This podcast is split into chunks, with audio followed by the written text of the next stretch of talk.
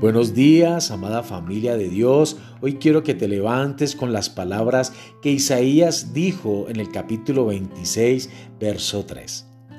Tú guardarás en completa paz aquel cuyo pensamiento en ti persevera, porque en ti ha confiado.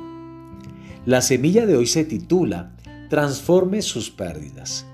Romanos capítulo 5, verso 15 nos dice, pero el don no fue como la transgresión, porque si por la transgresión de aquel uno murieron los muchos, abundaron mucho más para los muchos la gracia y el don de Dios por la gracia de un hombre, Jesucristo.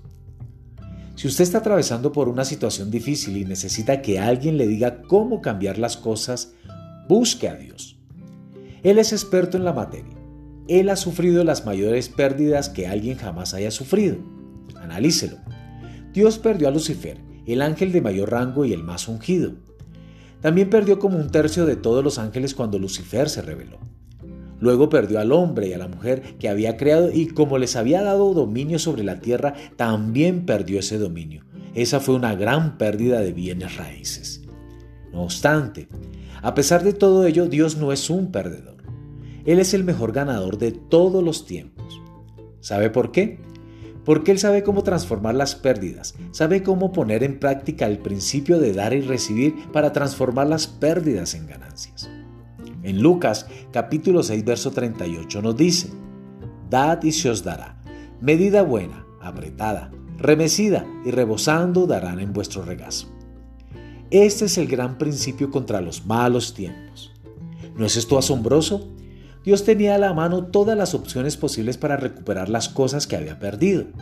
Tenía toda la sabiduría y el poder a su disposición. Sin embargo, de todas las opciones posibles, Él escogió el principio de dar. Dios otorgó algo que no podía ser reemplazado, su Hijo unigénito.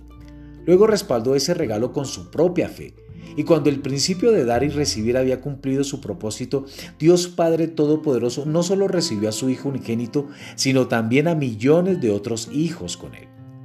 No se desespere por sus pérdidas, redímalas como Dios redimió las de él. Dé y ponga a funcionar a su favor el principio más poderoso del universo. Dad y se os dará. Quiero que leamos Juan capítulo 3, verso del 16 al 21 porque de tal manera amó Dios al mundo, que ha dado a su Hijo unigénito, para que todo aquel que en él cree no se pierda, mas tenga vida eterna.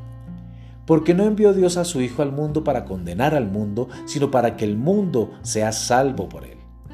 El que en él cree no es condenado, pero el que no cree ya ha sido condenado, porque no ha creído en el nombre del unigénito Hijo de Dios. Y esta la condenación que si la luz vino al mundo y los hombres amaron más las tinieblas que la luz porque sus obras eran malas. Porque todo aquel que hace lo malo aborrece la luz y no viene a la luz para que sus obras no sean reprendidas. Mas el que practica la verdad viene a la luz para que sean manifiestas que sus obras son hechas en Dios.